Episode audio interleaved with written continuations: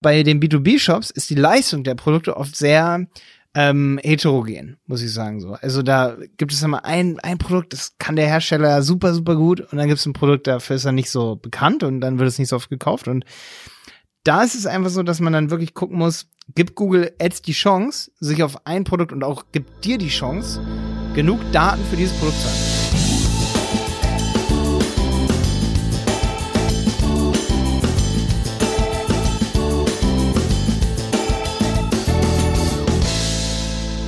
Schön, dass du wieder mit dabei bist. Ähm, heute ist wieder der Paul auch mit dabei. Es geht heute um B2B E-Commerce. Es geht ein bisschen mehr um B2B und E-Commerce, obwohl wir dafür unseren Handel 4.0 Podcast ja auch haben. Aber wir haben, sage ich mal so, uns im Vorgespräch zu dieser Podcast-Folge über zehn E-Commerce-Unternehmen, die wir auch betreuen, unterhalten und uns überlegt, was läuft bei denen grundsätzlich auch falsch und was läuft, also es läuft ja auch nicht bei unseren Kunden alles super und was läuft aber auch zum Teil sehr, sehr gut und wann fängt es an, wirklich zu funktionieren im B2B-Bereich? Der B2B-Bereich, der B2B-E-Commerce-Bereich, also Produkte über Google Ads zu verkaufen, ist natürlich spannend, weil ja auch viele B2C-Anfragen da sind, was bedeutet, dass man eine extra Herausforderung hat, irgendwie, dass man noch ein Risiko da hat, dass man viel mehr Klicks auch über B2C bekommt und wie man diese Kosten, sag ich mal, deckeln kann durch hohe Conversion Rates, das besprechen wir heute hier. Es wird also besonders spannend für alle, die B2B Anzeigen schalten auf Google Ads und für alle, die im B2B-Business sind und ihren Horizont so ein bisschen noch erweitern wollen, was Google Ads angeht, weil gerade für euch im B2B für euch lohnt sich Google Ads so richtig. Ja, schön. Ich habe wieder Paul dabei. Freut mich mega. Wir hatten ja die letzte Folge auch schon über CSS-Partner. Mega interessant. Heute geht's um unsere Lieblingskunden, weil wir betreuen ja auch mehrere Kunden zusammen. Wir hatten gestern gerade ein Meeting zu einem B2B-Kunden ähm, also B2B-Produkte, darum geht's heute. B2B-Produkte. Genau. Wir sprechen heute über B2B-Produkte in Google Shopping. Boah, wa was können so B2B-Produkte sein, ne? Also auf jeden äh. Fall bei uns immer so ein bisschen Magenschmerzen.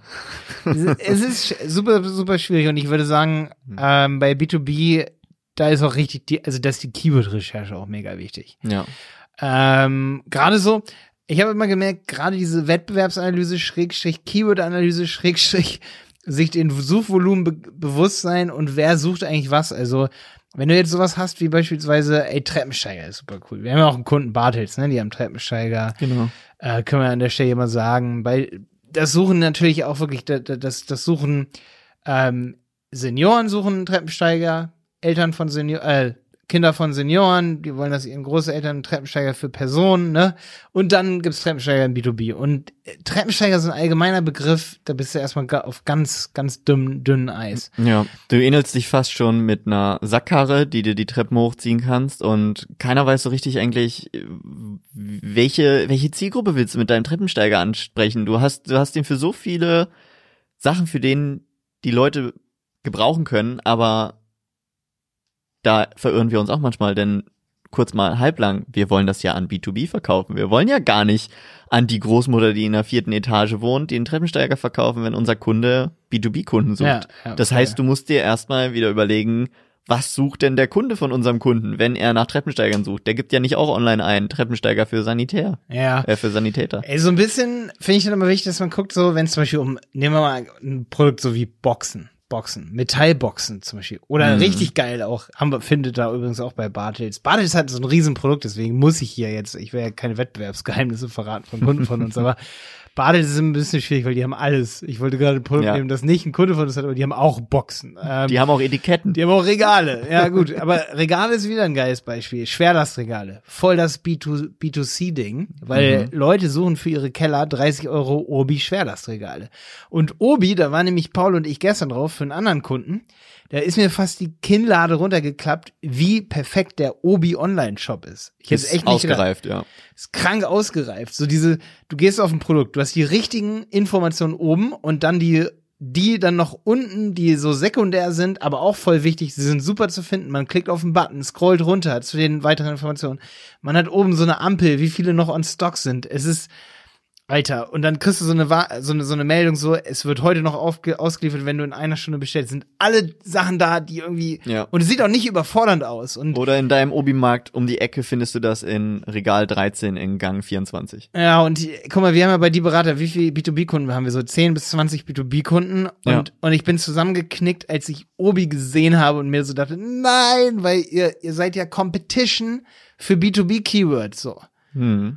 Also, auch wenn viele B2B-Kunden von uns behaupten, sie haben Obi oder, oder so nicht als, als Competition, sondern Kaiserkraft, Contorion oder so, ne, Jungheinrich, ja, das sind alles so bekannte Player, sag ich mal, ne.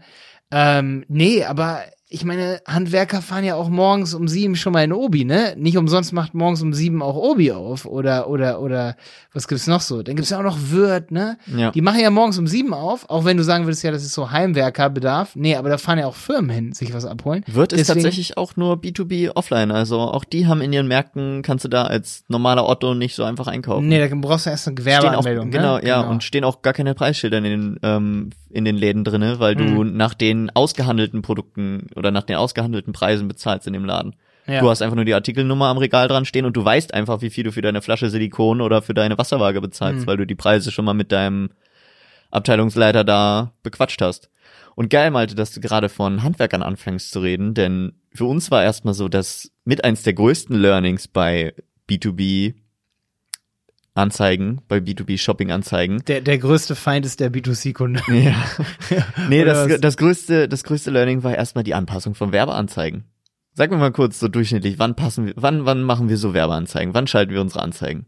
So Ja. 8 bis 22 Uhr, oder? 8 bis 23 Uhr. Ja, richtig. Und dann dachte ich eine Zeit lang so, am Anfang, die, die ersten Jahre habe ich gedacht so, boah, lieber mal nur tagsüber machen. Genau, weil was sollst du nachts, ne? Die Leute sitzen am Rechner und suchen sonst was, aber nicht nach Treppensteigern. Ja, aber das stimmt gar nicht. Nee, vor allem, was machst denn du, wenn du Vollzeitabender bist, der einen Treppensteiger verwendet? Wenn du den ganzen Tag in einem Sanitätshaus sitzt, wo du selber deine Kunden abzufertigen hast und gar keine Zeit hast für den Scheiß, dann suchst du genau nach dem Kram von 22 bis 8 Uhr. Ja. Wenn du nach Hause kommst und dir denkst, ey geil, ich hab mal wieder Bock, einen Treppensteiger in mein Sortiment aufzunehmen.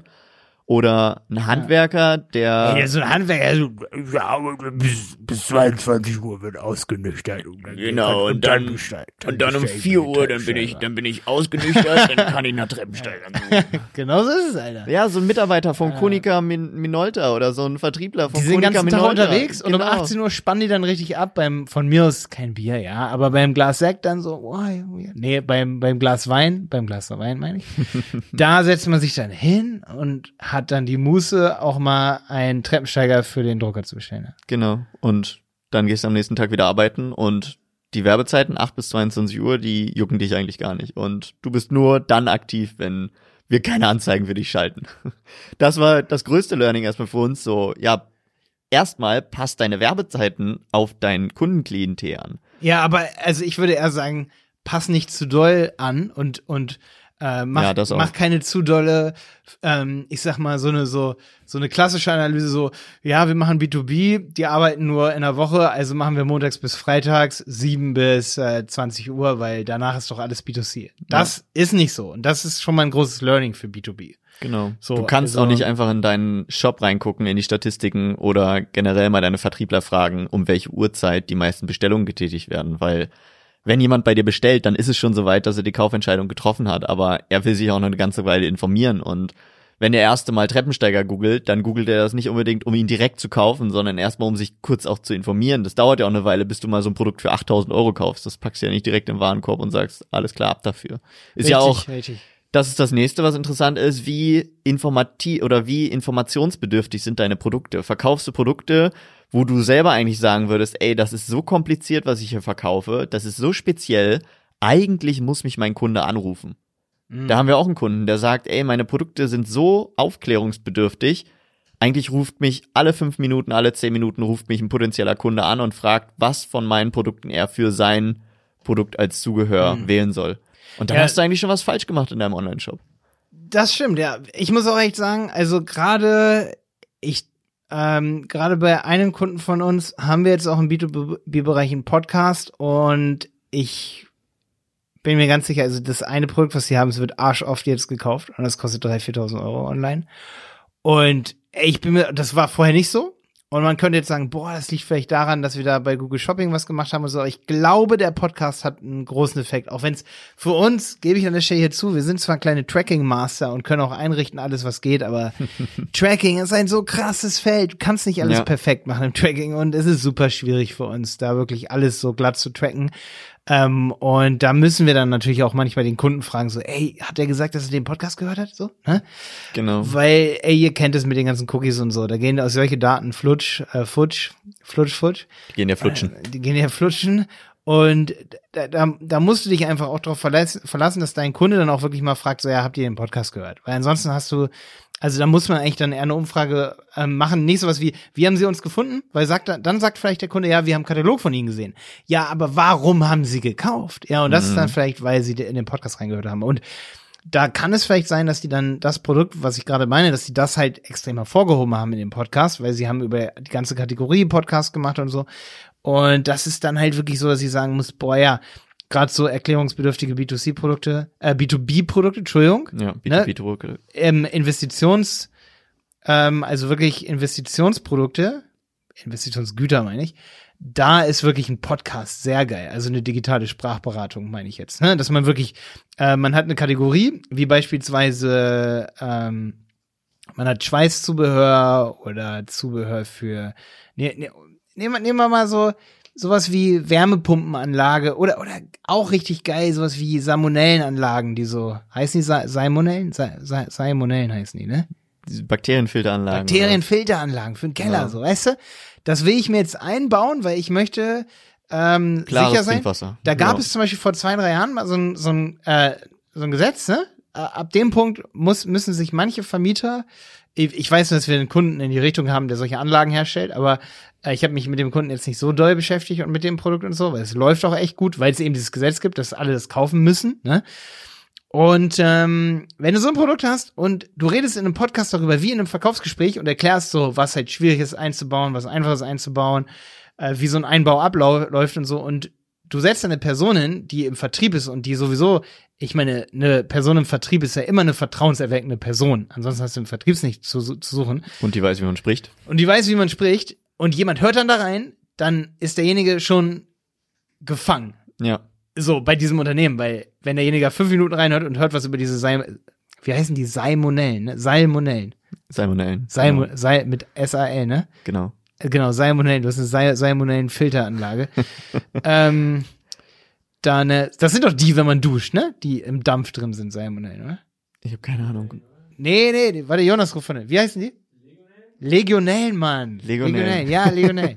Legionellen. Danke, Jonas. Legionellenanlagen, so Filteranlagen.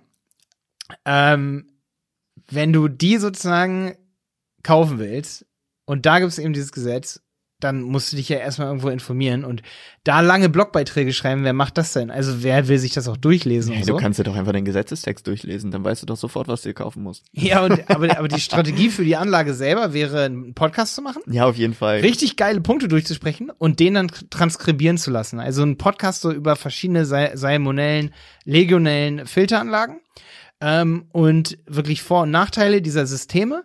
Das auch wirklich strukturieren, also den Podcast gut vorbereiten, Ja.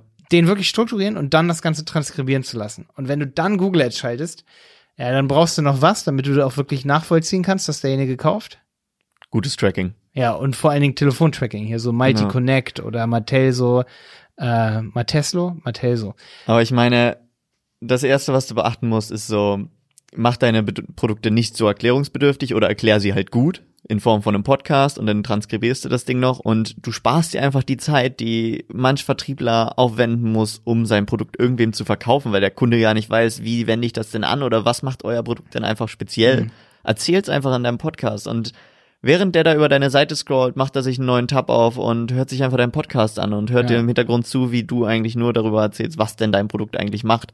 Und Audio plus visuell ist doch top, also kannst nichts besser machen. Und bevor du Google Ads schaltest, kauf dir keinen Scheißshop bei irgendeiner Programmierbude, die sich nur auf ein Shopsystem konzentriert und, nur. Bloß nicht zu einem Festpreis. nur, ich biete dir äh, 590 Shop. Euro, dann kriegst du deinen Shop. Nee, aber auch nicht 5000 Euro, auch nicht 10.000 Euro, damit du im B2B-Bereich, wenn du da wirklich, das geht bei 50.000 Euro los, dann richtig geiler Shop.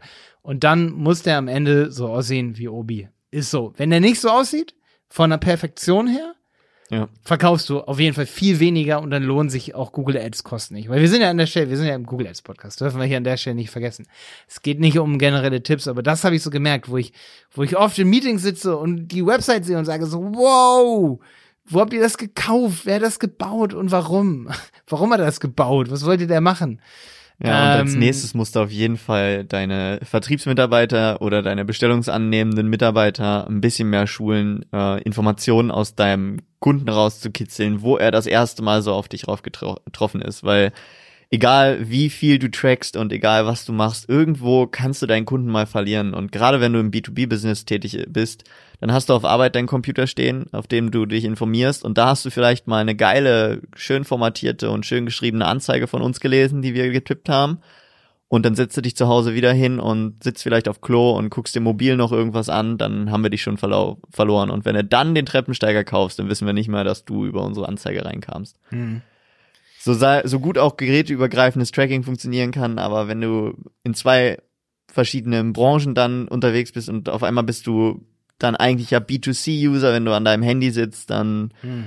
haben wir dich verloren und dann musst du aus dem Vertriebsmitarbeiter rauskitzeln, wo kommt denn der eigentlich her? Ja, was da dann am Ende zählt, weil wir sind 2020, wir sind im Cookie Policy in Age, ne? Ähm, die Conversion Rate muss einfach stimmen. Du kannst tracken, was du willst. Wenn die Conversion Rate am Ende nicht stimmt, dann ist es schon mal nicht gut. Und du musst natürlich auch ein bisschen gucken, wo haben wir Werbeeinsatz?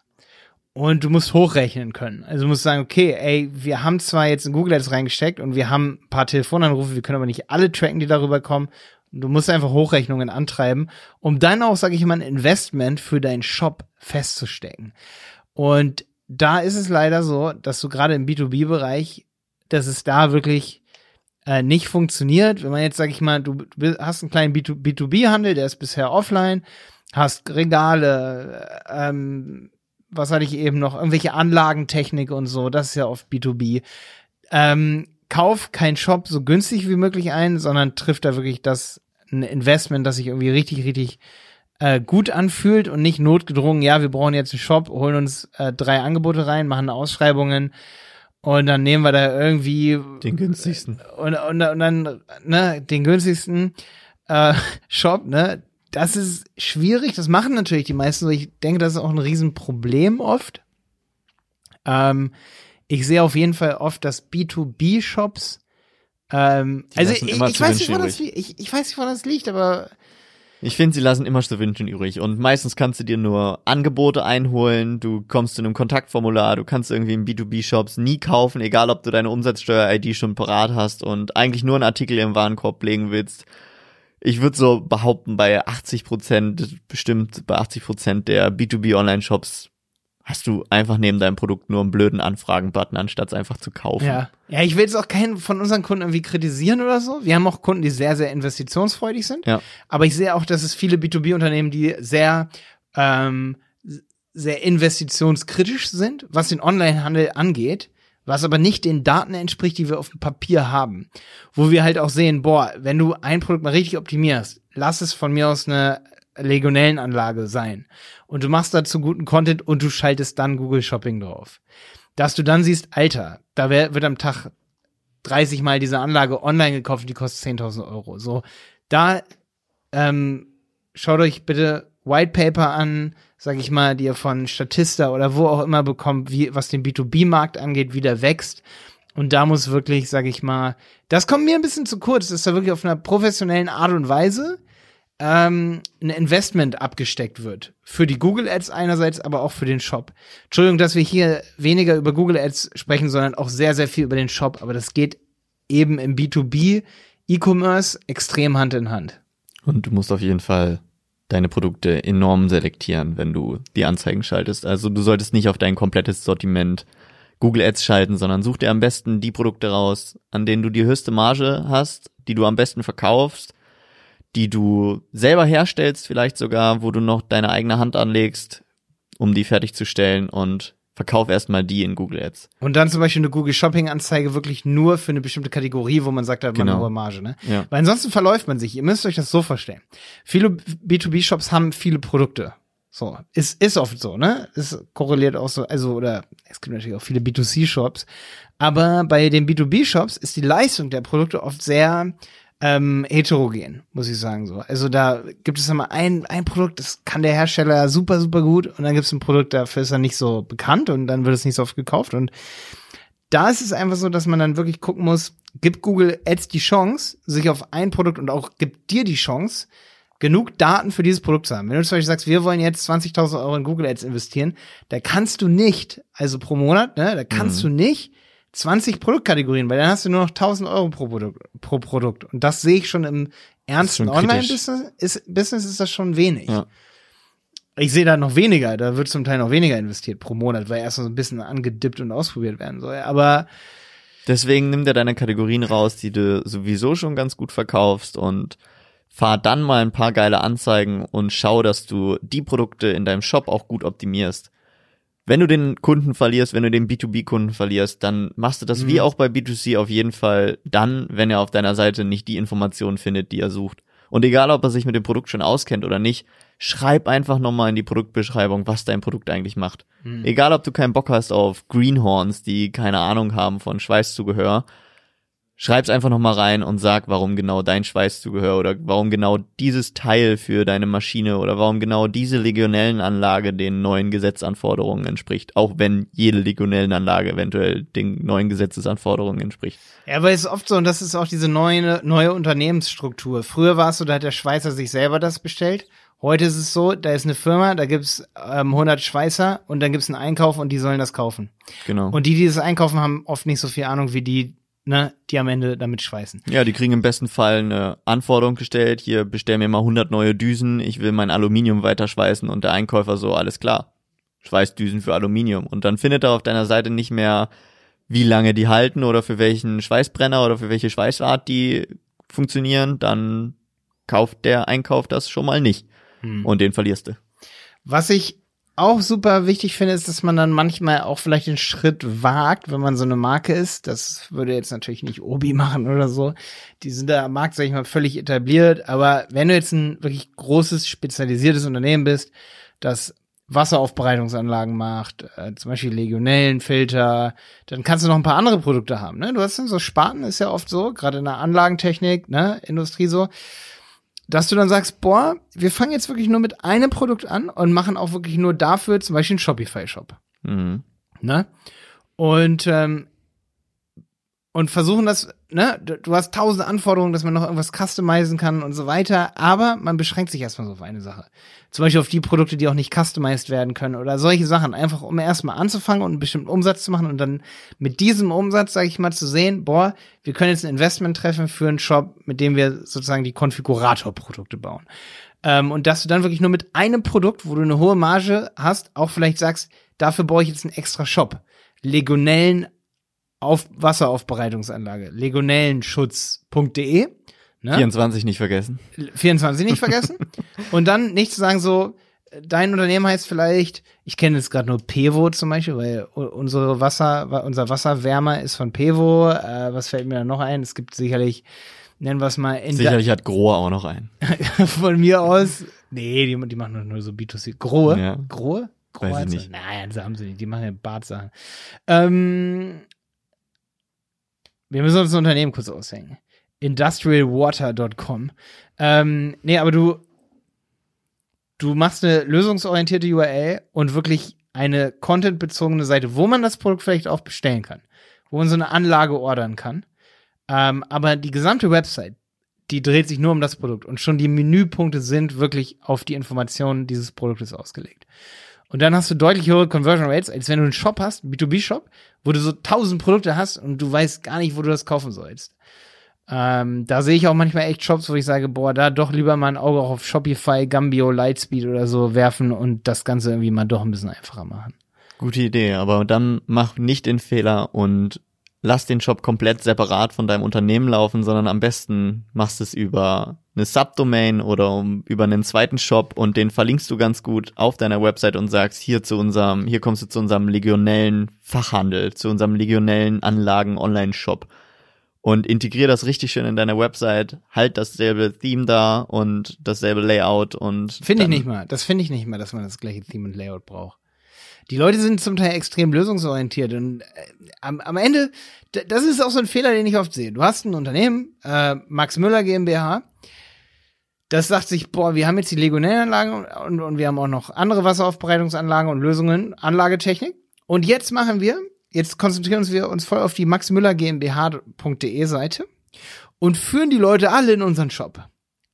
Das ist, du, du lenkst dich selber ab vom, ähm, von, von der Customer Journey. Die Leute wollen nicht deine Max Müller finden und darüber in deinen Shop. Die Leute wollen deinen Shop finden. Genau, aber du kannst ihnen ja noch zeigen, dass du noch mehr machst. Und gerade im B2B ist das ja wichtig. Im B2C gehe ich vielleicht mit.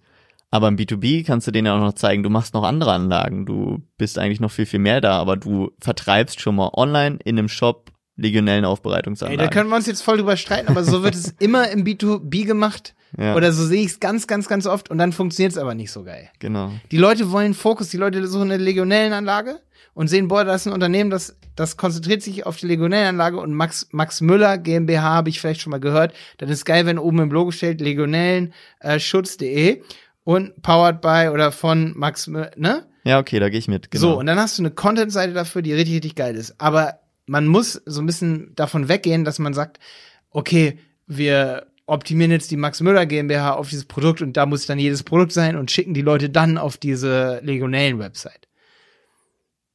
Weißt du, natürlich kannst du einen Menüpunkt dahin machen und dann kommst du auf die Legionellen-Seite. Aber Ja. was wichtig ist, dass du dann da nicht jedes Produkt nochmal Duplicate-Content-mäßig nee, aufführst auf keinen Fall sollst du sowas und so. Ja gut, dann sind wir uns einig. Okay. Also das sehe ich halt super oft. Da wird es dann doppelt gepflegt und dann Genau das Traffic. verhindern, Und genau ja. das muss verhindert werden. Ja. Mach nicht, mach nicht deine, das meinte ich eigentlich, mach nicht deine, deine Website und stell da so die gesamte Max Müller GmbH vor und dann hast du so zwei, drei Produkte, die du in deinem Shop verkaufst und sag da, die findest du hier in unserem Shop. So, dann hast du schon mal für diese drei Produkte Duplicate Content, weil du die einmal auf Max Mhm. Müller GmbH und einmal auf Legionellenanlagen Shop24.de vertreibst. Aber ich muss sagen, der Duplicate Content ist egal. Der ist gar nicht so schlimm. Das straft Google auch nicht ab. Es ist auch dem Kunden egal. Er findet es. Das ist alles cool. Aber ich sag dir, für wen es nicht egal ist. Für dich. Weil du hast dann nicht mehr ein Baby. Du hast dann zwei Babys. Das sind Genau. Zwillinge. Die Ja. machen richtig viel Arbeit. Ja. Und niemand schafft es in einer Digitalisierung, die sich richtig schnell bewegt, im E-Commerce, gerade was B2B angeht, wo sich noch mehr bewegt, gerade weil einfach B2B langsamer gekommen ist, ne, was E-Commerce angeht, so langsamer dazugekommen und jetzt geht's richtig ab auf einmal. Da bewegt sich so viel, dass du das nicht handeln kannst. Das heißt, du kannst nicht mit Zwillingen auf einmal. Nee, das ist für dich nicht gut. Also, Genau. das ist eher das, wo ich sagen will, da, da passen dann die Unternehmensstrukturen einfach nicht mehr so geil. Nachher verwirrst du dich irgendwo in deinen Google Ads Anzeigen, weil du welche für deine Max Müller GmbH und welche für deinen Shop schaltest und du weißt am Ende gar nicht mehr, worüber kam jetzt eigentlich die Conversion rein und wenn es eine ähm, Referred Conversion war, kam die dann initial eigentlich über eine Paid Ad bei Google oder woher kam eigentlich initial dieser Kunde, der irgendwie das- auf meinem Shop gelandet ist? Genau, ist Tracking, äh, Tracking ist dann doppelt, ne, das hast du. ganz, ganz kompliziert. Ganz, ganz krass, ja. Also da wird es heftig. Dann hast du zwei Google Ads Accounts, zwei Analytics Accounts, zwei Webmaster Konsolen, zwei das, zwei das, zwei das, zwei das. Wenn ich sage, man geht davon weg, dass man das, ähm, also ich meine bloß nicht das Ganze auf zwei Seiten verkaufen, sondern eher sagen, boah, wir wollen jetzt Google Ads für Legionellen ähm, machen. Wir machen dafür einen richtig geilen Shopify, WooCommerce, Shopware Shop. Ziehen den nur auf Legionellenanlage auf, machen das Menü Hammer, um den Kunden zu, zu informieren über diese Produkte für B2B. Und dann checken die meisten auch, boah, das ist kein überladener B2C-Shop. Das ist ein wirklicher B2B-Shop. Ein schöner, informationsreicher B2B-Shop. Und dann mit Podcast. Und dann bitte mit Podcast, na klar. Und erklär was über dein Produkt Ja. und warum dein Produkt besonders ist. Weil du kaufst so ein B2B-Produkt über 1000 Euro, ne? Also, es gibt auch günstige, kannst auch scheren, B2B scheren.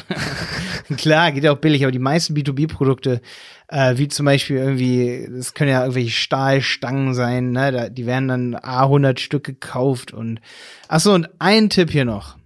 Boah, da haben wir hier 28 Minuten sind wir schon hier. Ein Tipp noch. Ähm, mach kein B2C und B2B-Shop in einem. Auf keinen Fall. Auf keinen Fall.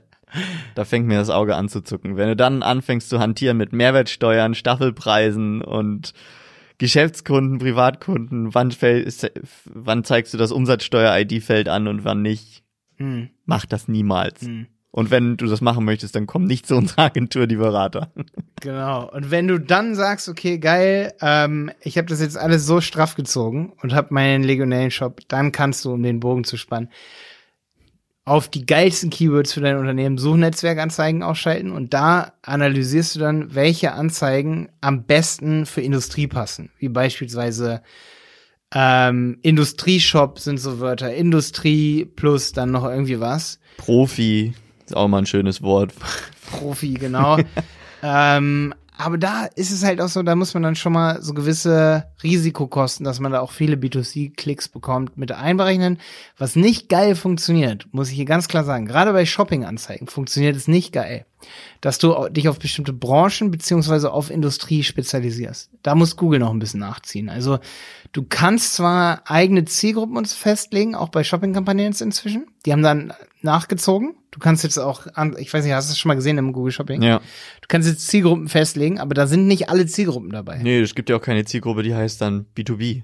Nee, geht, Das geht nicht. mal schön. Geht nicht. Das wäre das allerkrankeste Google, wenn du das machst. Und da musst du natürlich heftig analysieren und eine hohe Conversion haben, eine hohe Conversion Rate, damit du eben auch diese Risikokosten, dass halt auch ein Haufen B2C-Kunden klicken, damit du diese Risikokosten tragen kannst. Und auf jeden Fall schön immer Negativ-Keywords pflegen.